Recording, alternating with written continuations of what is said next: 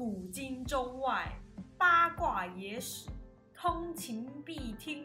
始乱中企业股份有限公司。股东大家好，这里是始乱中企业有限公司的频道。我们频道主要在讲一些历史的知识以及我们想聊的主题。那，嗨，我是姚婉。嗨，我是年年。那我们今天要聊的主题是《暮光之城》的冷知识。好，我们其实要来讲老掉牙的疫情。本集节目由小竹乐部赞助播出。小竹乐部是推广美好生活、天然纯净的电商平台，其中利静安抗菌系列更是使用日本专利电解技术制造，高碱性电解水，水中含有大量电离子。大幅提升水的活性及渗透能力，能够轻易渗透细菌和病菌，并进行破坏，达到百分之九十九的除菌效果。成分安全不刺激，就让小竹乐部成为疫情期间安心旅游的第一步。点开下方资讯栏，观看更多优惠资讯哦。好了，你觉得这疫情啊，已经很久了吧？超过一年了。超过一年，我们戴口罩也戴一年多，生活上。有带来什么改变吗？不能出国啊，嗯哼，然后都要一直戴着口罩啊，嗯，这时候我就很庆幸我是在家工作的人，我不用去外面面对人群。但我觉得好像台湾生活好像基本上没有很大的改变，嗯，已经很无感了。对啊，我其实最近有发现一个事情，就是我陪我朋友去关心现在的移工的生活状态。然后我们发现说，就是因为台湾现在处于有点类似像锁国状态，所以其实出去的移工他们没有办法再回来，所以移工越来越少，就这样导致说，他们不都有签约吗？就是一定要几年？他们每三年就要出去一次啊。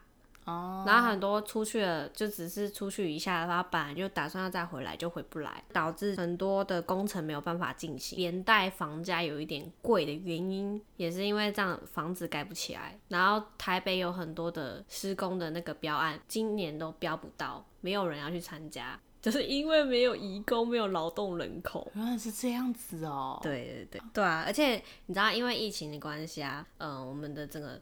环境生态变超级好的，因为那个航班整个减少百分之九十五，嗯，就没有航班，然后很多封城，所以其实基本上也减少路上交通，所以空气变超好的，也就是就有人检测发现说，全球的二氧化碳在大幅下降，而且很多观光地，像很多沙滩呐什么的，现在都没有人，所以像印度沙滩，去年四月的时候就同时出现三十二万只濒临绝种的海龟一起上岸。哇，这是超级难得一件，而且他们在白天，白天那时候其实通常平常是很多都是晚上吗？没有，他们其实都是白天产卵，但是因为人类都在白天去海边玩，就同时很壮观，这种三十二万只的濒临绝种的海龟一起上岸，就是因为疫情而产生的一个很棒的现象，蛮好的。对啊，嗯，这大概就是疫情之后我们生活上的一些改变吧。嗯，对对对，撇除那些令人悲伤的生病什么的，好啦，我们再讲一下我们现在因为疫情，其实改变了我们的生活。那其实历史上有很多很多的疫情，其实也曾经改变了我们的生活，才会演变成我们现在这个样子。嗯，那我们现在先来讲第一个大幅改变我们生活的疫情，就是在十四世纪的 K 死病，是因为老鼠的关系。对，嗯。蛮是有咧读册啦，那时候是刚好是在一三四七年到一三五二年，总共六年的时间，那个黑死病很久，超级久。然后那时候是在欧洲、亚洲、非洲大陆上横行，就是你刚刚讲的鼠疫，嗯，然后它也是。人类史上致死人数最多的流行病，先给你看哦。我们现在到目前为止，到我们今天录的这一天，总共新冠状病毒总共十四亿个人确诊，三百多万人死亡。原来现在死亡人数已经爬那么高了吗？对。但我刚刚不是说黑死病是死亡人数最多的流行病吗？嗯。那我们说新冠状病毒三百多万人死亡，那你猜黑死病死亡人数多少？三亿哦。是啥？全球灭亡是不是？我哪知道那时候人口啊？好吧，三百万。好啦，差不多是两亿人。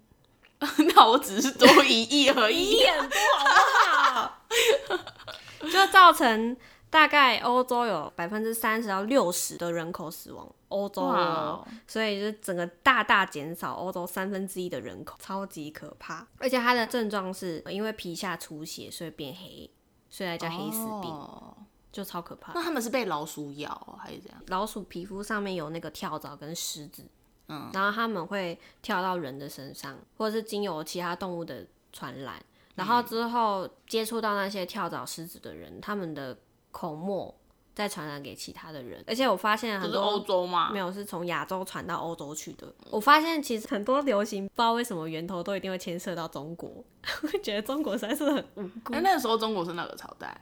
中国那个时候是元朝那个时候，哦、嗯，因为元朝那时候好像其实也有类似的鼠疫的流行病，但是没有那么的严重，所以哈，他们就是说是从中国邻近地区中亚那一边传过来的，可能是跟着蒙古军队或者是一些商业队伍，然后沿着那个丝路，你知道丝路吗？我知道，知道。传到？慢慢传到欧洲，然后严重散播到整个欧洲。其实是呃，因为人类的一场病毒战。那时候蒙古他们正在打欧洲的一个克里米亚半岛，差不多是在现在的俄罗斯跟乌克兰那一边。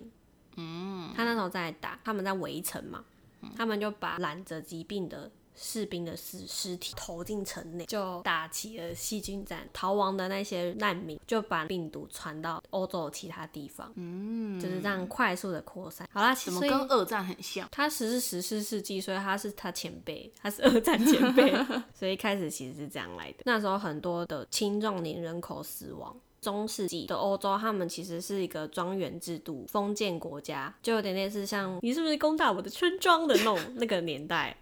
就是一个城堡，然后里面有公爵、有贵族，然后他们会守护他们的领地，嗯嗯嗯。所以他们不准别人去攻打他们的村庄，那个概念懂吗？嗯，然后他们就是有佃农帮他们耕田，他们的职责就是要保护那些佃农，才会有歧视啊，保护他们领地，就是不准别人去攻打他们村庄。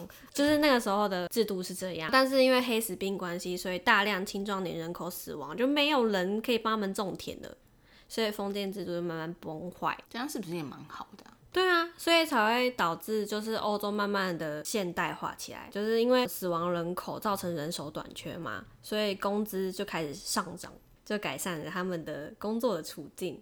那为什么现在新冠肺炎我们的工资没有上涨？因为台湾没有太大的影响科技也有加薪啊，好吧？所以在黑死病之前，庄园他们其实是可以自给自足的，自己耕田啊，自己养动物啊。但是因为黑死病的关系，所以他们就变成商业贸易的时代，开始有那个货币交易，开始就是变成商业社会。可恶，怎样？就是他们，我们现在才要为今天所苦，你说上班这件事吗？对啊？上班这件事其实是从十八世纪工业革命开始，才两百年的历史，我们才要朝九晚五，所以你要恨就恨工业革命。对，但我觉得现在一定有人说，如果你想要这样的话，那你就去乡下种田啊。那你又不行，对啊，又不想，我就不想。那你那么叫屁啊！因为他们一直都是基督教国家、啊，嗯，神职人员他们就是逃走，不然就是 死亡，就是没有人要帮那些病死的人做葬礼，所以导致他们的权威受损。然后又因为死了一群神职人员，然后他们要扶植新的神职人员嘛，要快速的扶植，所以就导致那些神职人员的品质没有很好。出现了很多乱七八糟的一些宗教的丑闻或者是一些事情，就譬如说赎罪券，就是你花钱跟我买赎罪券，你上帝就会原谅。对对对，那种乱七八糟的东西，所以就导致后面就出现了文艺复兴跟宗教改革，就是因为前面黑死病的关系，工人短缺的关系，他们就会开始想说，那有什么办法可以代替那些人口的劳动力？所以就发明了很多科技的东西，像譬如说活字印刷，因为没有人抄写，所以就发明活字印刷，带动整个欧洲社会文明。哇哦，厉害吧？嗯，而且他们那时候啊，因为真的找不到到底要怎么治疗，他们就试了很多奇怪的方法。嘿，我真的觉得，就算我在那个时代，我也不会想吃这些东西耶。就有些人会去吃发霉的蜂蜜，用尿液洗澡，用大便去敷那个溃烂的脓脓包。哦，这样哦，嗯，应该会更严重哎。对啊怎么会想？可是我觉得用尿液洗，澡，好像的确是蛮多人会愿意尝试的偏方。你说以毒攻毒吗？就像是你想要被蜜蜂叮，你会想说可以用尿啊？我怎么没听过这个说法？没听过这个说法，就是阿莫尼亚。所以你被叮，你会不会啊？我当然去找医生啊！现在都什么年代，去找医生不是很好吗？那如果你是在 譬如说中央山脉深山处被叮，嗯，我就会用尿液。真假的？因为是真的有用的。你确定真的有用吗？那不是阿妈偏方。啊，你都在身上了，就试试看呗。你不会觉得会更溃烂吗？我觉得蜜蜂叮的伤口应该还好吧？它不就是肿起来吗？啊，虎头蜂的嘞。我怎么知道我没有被叮过？虎头蜂就会很致命啊！是哦，啊，那就是死马当活马医呀，还是先尿尿看再说啊？好哦，你都在身上了，你不是没机会啊？啊，说不定你是也是会死，然后有可能会活下来。那那感觉用大便去敷你的伤口，好像也是情有可原吗？我觉得完全没道理呀。可是如果人家说，哎，其实大便里面有什么成分，那你会不会就敷？你是不是就会敷了？嗯，不知道，我觉得那种开放性的伤口，就不要去弄它。啊，脓包，那你那个脓包就不是哦。脓包我觉得没有啊，它不就是肿起来吗？它就有一个洞没，那不然它怎么？你可以这样子挡住那个洞啊，然后尿在 周围。奇怪，就一样啊。所以如果他突然间就说大便里面有其他的那个，不会不会，我就看到大便，我直接想说我前几天吃了什么。那你就可以接受尿，你好奇怪，一样的东西吧？好吧，我觉得你就是那个生在那边那个时代，你就会拿大便敷的人。我才不会，大便很臭哎，小便拿到就比较香哦，至少没有那么刺鼻啊。嗯嗯，还有什么偏方？我这样用偏方来形容这个，确实是偏方啊。他们那时候真的是死马当活马医吧，就是什么都弄啊。嗨嗨嗨，我是后继摇丸。我刚刚查了一下资料，发现蜜蜂叮用尿是一个错误的观念哦。正确的做法应该是要先把蜜蜂的针拔出，然后再用清水冲洗，再冰敷，再赶快送往医院，这样才是正确的哦。不要再跟我一样相信偏方喽。那我们继续回到黑死病的故事吧。还有一个很特别的疫情医生，专门去治疗黑死病。嗯，他们叫做鸟嘴医生。嗯，我不知道你有没有看过那种面具？有，你说嘴巴的面具？对对，我觉得长得很诡异，就是他们会很帅，我觉得超诡异穿黑色的斗篷，对对对对对，然后黑色的面具。对啊，我觉得很像什么变态杀人魔穿的衣服。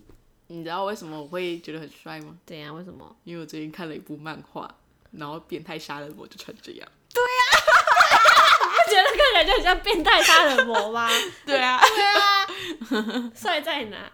我就觉得很诡异啊！我要找那个给你看。好啊，你找啊，你 继续。哦，他就是会穿那个全身密不透风的长袍嘛，然后那个长袍他们是用那个会先用蜡去泡过。然后那个面具长得非常的，我真的觉得很诡异耶！你是觉得很帅是不是？我觉得那个漫画把它画的很帅。好，它就有点类似像现在防毒面具，但是它前面会有一个像鸟的嘴巴一样造型，然后前面会整个凸起来，眼睛那个地方它是用那玻璃罩起来。那前面的那个像鸟的嘴巴那个凸起物，它里面是填充一些比较香的东西，像比如说樟脑或者是玫瑰花瓣之类的，防止臭味。我后来才发现原来是这样。我觉得他们。这样子穿整个很辛苦哎，就是很热，对啊，又很重，我觉得比现在的防尘衣什么的，好像更……你看，你看，我找到了，辛苦一点。他这完全不及格，好不好？他这下面是露出来的，他就是杀人魔而已啊，他又不是鸟嘴医生。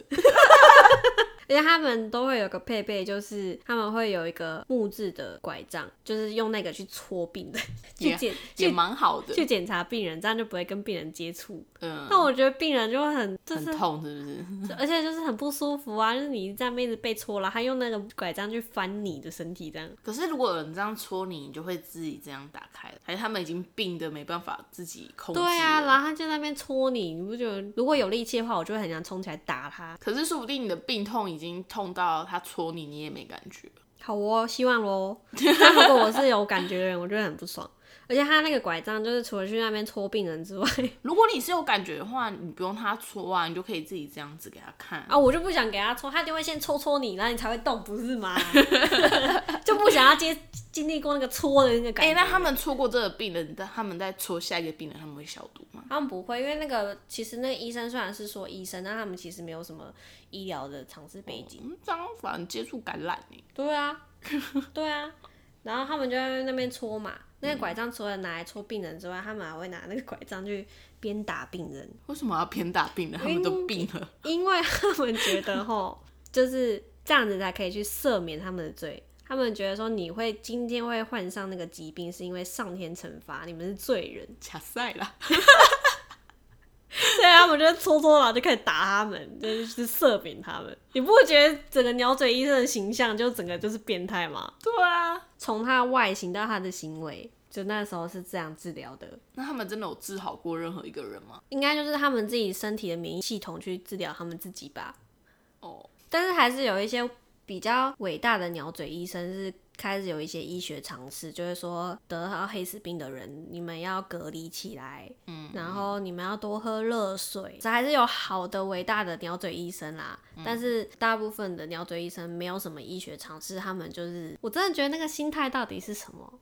那个心态为生而鞭打病人的心态，我真的做不下去哎。就像是，还是其实发现心里的某一种变态，我觉得就像是像那个吧，如果你被恶灵缠身，然后你就会去寺庙里面给神明鞭打。你会给神明鞭打、不会啊，但是有些比较迷信的人就会这样。现在还有这种东西吗？有啊，一定有的啊，这不是邪教，或或者是那个啊鸡童啊，他们不是也会这样打自己？他们是想要证明他们自己身上有神力吧？反正就嗯，好啦，反正那个这个就是那个时代的治疗方法。对啊。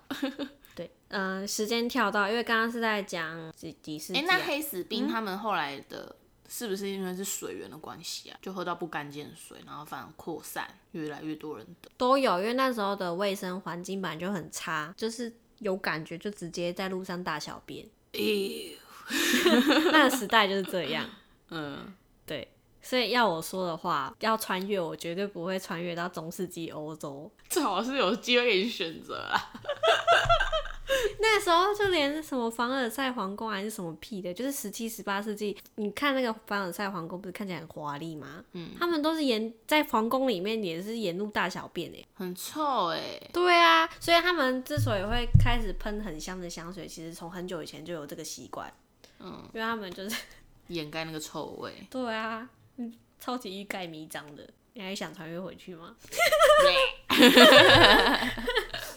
好来，我们刚刚在讲十四世纪的黑死病嘛，嗯，那我们现在也来讲差不多同个时期，十四、十五世纪的另外一边，美国那边也发生了一个大很大的疫情。嗯，就差不多十四世纪那个时候，哥伦布发现新大陆嘛，然后开始有一群欧洲人，他们上岸美洲，在那边建立他们的殖民地。大量的美洲原住民，他们就是发生一些战争，所以死亡嘛。但其实更大的原因是因为那些欧洲人就把美洲本来没有的疾病带过去，嗯，所以造成大量的原住民死亡。其实是在那之前啊，玛雅人他们其实之前就有写下关于这方面的预言。嗯哼，嗯，他写说二阿号是爆发的脓包出现的时刻，那是天花，他直接就写出来那是天花。哇，十一阿号是那群从东方而来的强人们到达的时间，他们带疾病来到我们的土地，玛雅人的土地，在一五一三年，直接把日期都，写出来写的很。详细。对，是直接写天花跟一五一三年。啊，我前面讲那个二阿号啊、十一阿号，不是说隔壁老王什么之类，那个是他们的一个日期的名字。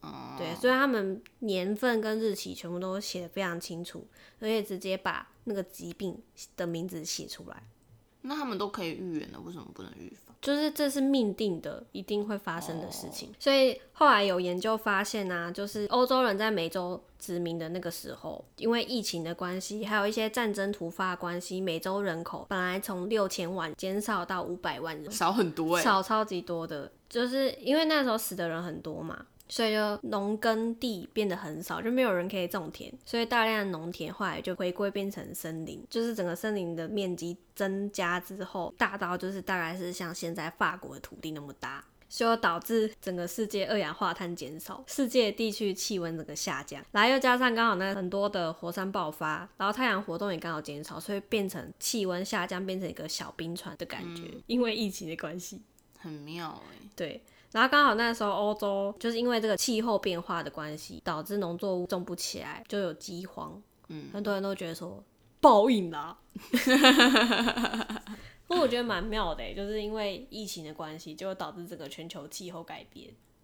现在也是啊，现在的话，我就是变好，空气变好，对啊，这是很神奇一件事。嗯，然后顺便再讲一个，就是跟呃美洲有关的传染病，连带造成美国强大的原因。八世纪末的时候。法国他们那时候在美国美洲其实有很多的殖民地，那个时候就连续爆发很多黑奴反叛。后来就十八世纪你还记得吧？就那个时候是拿破仑年代，嗯，拿破仑后来称帝之后，他就派兵去打那些反叛的殖民地，海地就是其中一个地方。然后那时候其实本来快要打赢了，结果那时候爆发一个叫做黄热病的疾病。那个黄热病就是埃及斑纹叮咬传染的疾病，从非洲来的。那些反叛都是黑奴嘛，对啊，黑奴从非洲来的嘛，所以疾病就是跟着一起带来。对他们其实有一些免疫效果了，嗯，但是法国那边的军队没有，所以他们就被打败了。那时候总共有五万个法国人死于这种传染病。最后逃回法国的幸存者只有三千人，后来拿破仑就放弃了，觉得太可怕，他就放弃海地，然后也连带放弃很多北美大陆的殖民地，就把那些殖民地全部卖给美国，所以美国的地整个扩张一倍。哇哦！对，就连带美国整个变得很强大。嗯，就是因为疾病的关系，觉得嗯嗯，现在应该没有这种机会了。其实黄热病现在还有。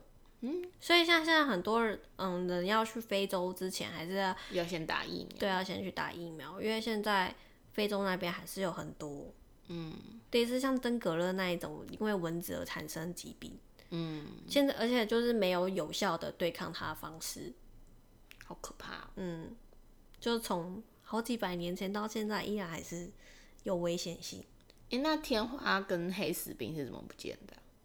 很神奇，他们都是流行一段时间，嗯，然后就神奇的消失了，真的是神奇的消失，跟 SARS 一样。SARS 是因为天气热，真的就是流行了一段之后就自己不流行了，就不流行。对，真的都这样哎，就是你它怎么消失的你也不知道，嗯嗯，就慢慢的就还是是大家都有抗体了，可能吧。然后它其实也还在，只是没有人会得。可能吧，这又变成医学领域。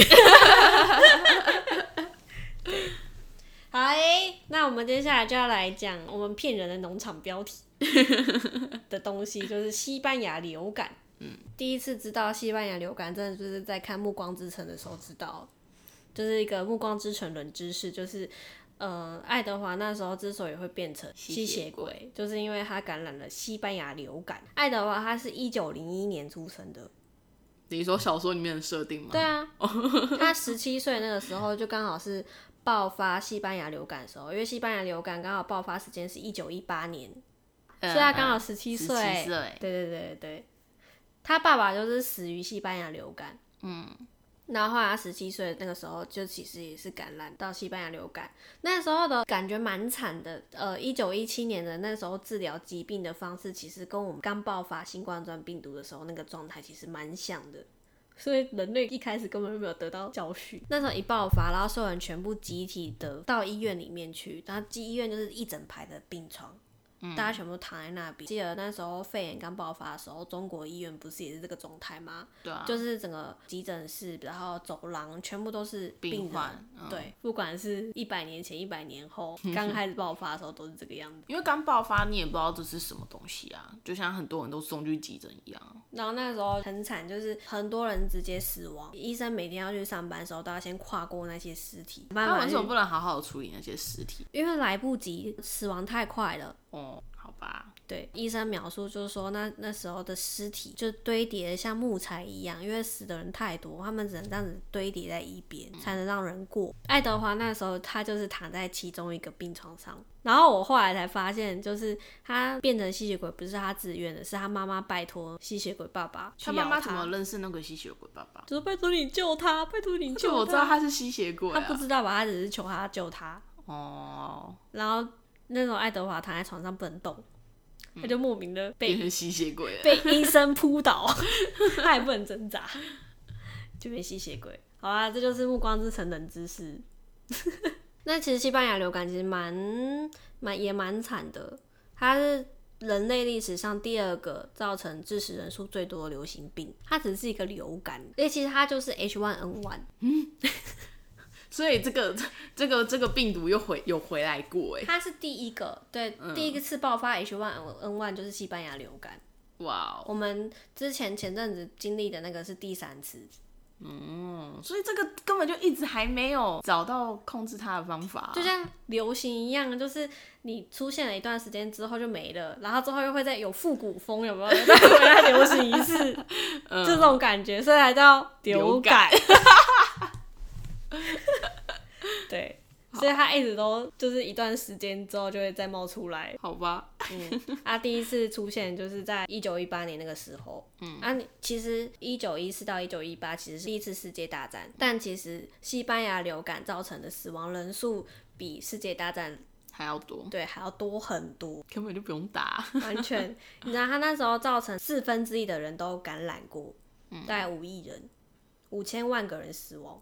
哇哦，会很惨，原因是因为通常流感，因为流感死亡的都是小孩或老人嘛。嗯，但是那一次造成的都是青壮年人口死亡。有些人推测说，可能是因为青壮年人口呢免疫力最强，我们的免疫系统就会误会，开始自己打自己哦，所以就会因为免疫力系统很强的关系，然后死掉。也有人推测说，是因为医院卫生环境很差，然后大家全部挤在一起，然后会交叉感染。嗯，不然就是你好不容易好了，但你又被传染了，就一直躺在那边，然后或者是你们都躺在病毒很严重的病床上，你懂我意思吗？不懂，就是一直交叉感染，对，好了然后被感染到，对，然后就最后就死在那。觉得很惨的是他们的症状，除了一般高烧头痛之外，他们会脸色变发青，变那种蓝色的感觉，然后咳血。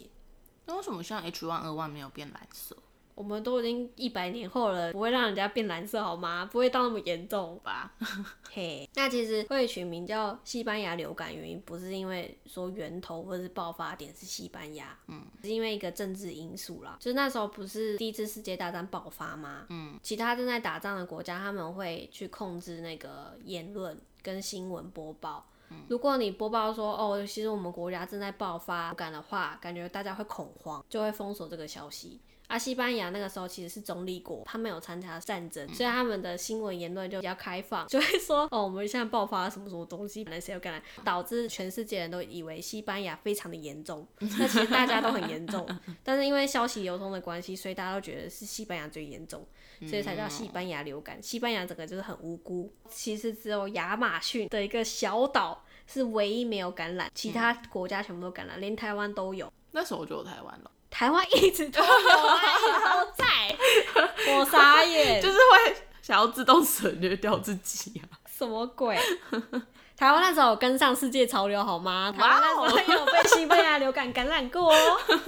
对，那时候其实除了亚马逊的一个小岛之外，其他的就是因为全球贸易的关系啊。对，就是那时候就开始流通嘛，就是也造成很多少数民族灭存。爱斯基摩人就是，爱斯基摩人现在不是还有吗？就是他们有很多村庄，就是一个个灭掉。哦，对对，就很惨。所以西班牙不是最惨的，但现在就叫西班牙流感，他们也没有很在意啊。你看那个武汉就那边污名化，啊，这政治。嗯，对。然后那个时候像现在一样啦，就是很多公共场所、电影院、舞厅、运动场都直接关闭，超过一年就舞厅了。废话，人家是不用娱乐有，他们有娱乐啊，那时候就有电影院。哇，电影院好早就有了。对啊，但十九世纪初期就有，但是是黑白，然后没有声音的。对对对对对，所以他们那时候也没有娱乐，就要被关在家里，跟现在一样，是不是？但我们现在很幸福啊。一百年前、一百年后一样。对啊，因为我们现在还可以在家里看电视，他们那时候不行。然后那个时候其实也是美国就真的蛮惨，嗯他们那个像一九一八年十月那个时候，同时哦就那一个月哦，就有二十万个美国人死亡，造成一九一八年美国平均寿命就比平常还要减少十二年，嗯，差很多哎、真的差很多。就所以西班牙流感真的是全球性的疫情爆发，就跟我们现在很像。那我刚刚不是说很多少数民族像爱斯基摩部落很多很多灭村吗？嗯，那其实现在的新冠状病毒也导致巴西一个亚马逊的一个少数民族这个灭族，是今年四月发生的事情。天哪、就变成了因为新冠状病毒首个灭族的部落，从此再也没有这个族了。我觉得疫情这种东西其实是发生的状况导致人的生活的改变，多多少少还有相似的地方。到底是人没有得到教训，还是怎样？说不定病毒也会进步啊。是啊，他们可能跟你说，现在都二十一世纪了，你以为我们病毒还是十七世纪的病毒吗？对啊，好哦。但其实在疫情前，我觉得人算是蛮公平的啦。嗯，就是女王会得，首相会得，乞丐也会得，大家都一样。好啦，我们刚刚前面讲好像有点沉重，我们来讲一点比较神秘又有点希望的东西。嘿，就是去年二零二零年呢是庚子年，那其实中国古人很早就会发现啊，庚子年都会发生一些世界大事，到庚子年这一年，自然灾害就会变多。所以它都会一直流传的一种叫庚子预言的东西，或者是一些世界大事，像比如说一九零零年的庚子年，那一年就是八国联军进入北京，所以叫做庚子国难。同一年呢，印度发生大饥荒，大饥荒。就有数百万个人饿死，天干地支是每六十年轮回一次嘛，所以一九零零年那一年庚子年，六十年之后，一九六零年的庚子是中国开始持续大饥荒，就是文化大革命什么什么的那些大饥荒，然后同时智利也发生九点五级大地震，导致十四万人死亡。嗯，我就觉得真的很神奇，大家怎么发现？到二零二零年就是进入千禧世纪的第一个庚子年。就发生疫情。呃，关于庚子预言这件事啊，就是像譬如说黄历，黄历就有讲到关于疫情的事情，他就写说：人民多暴卒，春夏水淹流，秋冬多饥渴，晚稻无可割，秦淮逐流荡，吴楚多劫夺，见蚕不见丝。更看山东里山头起木田，意思是说人民多暴卒，就是你还记得肺炎那时候刚开始的时候，很多中国街头突然间暴毙倒地的画面吗？就是在讲人民多暴卒，就突然间就倒。我还以为他是说人民要多放鞭炮。不是啊，对，然后秋冬多饥渴，就是在讲说，嗯、会有饥荒，春夏水淹流，就是说会有水灾。你还记得去年的时候，中国发生很严重水灾吗？嗯，你记得吗？我不记得，你不知道吗？它那个是史上最严重水灾，超级严重的水灾也导致饥荒，加上那个时候，嗯、它后面有写到说有那个虫害，嗯，那时候其实刚好又有发生哦，蝗虫那个对时期，对？对对，就是刚好，呃，前面是水灾，后面又有又有蝗虫，嗯，虫害，所以导致饥荒。然后秦淮逐流荡的意思就是说，很多民众因为疫情没有办法回家，四处流浪。嗯，无处多掠夺就是说浙江、湖北那个地方会出现抢夺物资的状况。哦，嗯，见长不见丝，就是说工业停产，他们很多工厂不都停工了吗？嗯，然后很多企业的外移。山头起墓田，就是说墓田，就墓就是坟墓的墓，田就是田地的田，就是说会有一大片的人死亡，山头上出现一大片的坟墓。然后同时还有另外一本书叫做《孔圣枕中记》，它是说是托名孔子著的预言书，是在孔子枕头里发现的。哇，他是说庚子疾病广，百钱换生米，河水冲断船，秋冬豆麦熟，烟地虫害田。就是说庚子年会发生瘟疫和水灾，会没有粮食，物价会上涨，再加上虫害，就完全去年中国都有啦。对啊，嗯哼，但是这么惨的事情到底什么时候会结束？其实庚子预言也有说，嗯，对，就在我们每年都会被发送的黄历里面就有讲，有哦，嘿，他说太岁辛丑年，人民留一半，快活好桑田。辛丑年就是今年二零二一年，哦，对，所以可能二零二一疫情就会减缓。确实是啊，现在确实不就是比较好一点，很多人就开始打疫苗。嗯台湾是没有啦，但是 别的国家，我那天想说，可是我不想打。对啊，我们我们确实没有什么对啊，要打的理由，嗯而且对我们来说，我们打反而会有风险。嗯，但是在别的国家，他们打疫苗确实疫情这个有慢慢压下来。是哦，嗯而且疫情不是会一直变吗？现在的病毒，对啊，但是至少有慢慢压制了，嗯，至少有一些抗体的存在。像以色列，他们接种疫苗已经超过人口的百分之五十五以上都有人接种，就等于说人口一半的人都有抗体。对啊，现在压制的原因很大都是因为疫苗关系。可是前几天不是有一个瑞典还瑞士，所以大家如果庚子预言是准的话，也许二零二一年疫情就会结束了吧？太棒了！现在开始存钱，二零二二年开始出国。有没有比较有希望感觉啊？我不知道欸，我觉得在台湾真的有点太安逸了，都已经忘记了疫情在。我觉得现在变得已经有点忘记我为什么要戴口罩，就好像就变成一个标配。就好像那个什么，出门骑摩托车就一定要戴安全帽那种感觉，对对对对对，一定有点忘记了。好像真的是这样。好啦，希望疫情赶快结束，我们就可以出国了。耶、对，那关于疫情、爱德华冷知识还有什么你们想跟我们讲的，就留言吧。就这样，拜拜。拜拜。